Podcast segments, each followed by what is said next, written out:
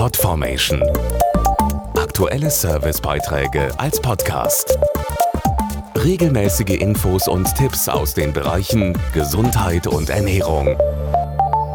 Mit dem Herbst kommt die Zeit der Volksfeste in ganz Deutschland. Ob Kirmes, Rummel oder Oktoberfest, in fast jeder Stadt geht es rund in diesen Tagen. Mit viel Spaß und Geselligkeit wird gefeiert, gelacht, gegessen und getrunken. Was Sie tun können, damit sich nicht der Magen, sondern nur die Karussells drehen, erfahren Sie im Podcast. In ganz Deutschland laufen zurzeit die Volksfeste aller Oktoberfest. Ich persönlich gehe gern ähm, auf Festivals oder Kirmes oder sonstige Events, einfach weil ich die Stimmung mag. Lustige Leute, man kann was trinken. Ja, wegen der guten Atmosphäre und gute Freunde wieder zu treffen.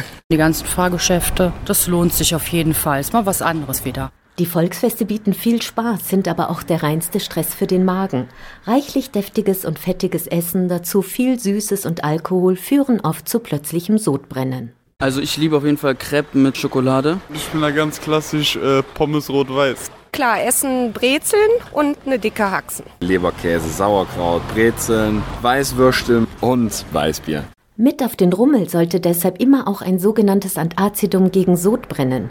Das innovative Mikrogranulat Reni Direkt oder Talzit als Liquid- oder Kautablette beispielsweise wirken gegen zu viel Magensäure, sind sofort einnahmebereit und passen in jede Jackentasche. Ebenfalls zu empfehlen, langsam essen, wenig hochprozentiges und immer mal ein Glas Wasser trinken. Podformation.de Aktuelle Servicebeiträge als Podcast.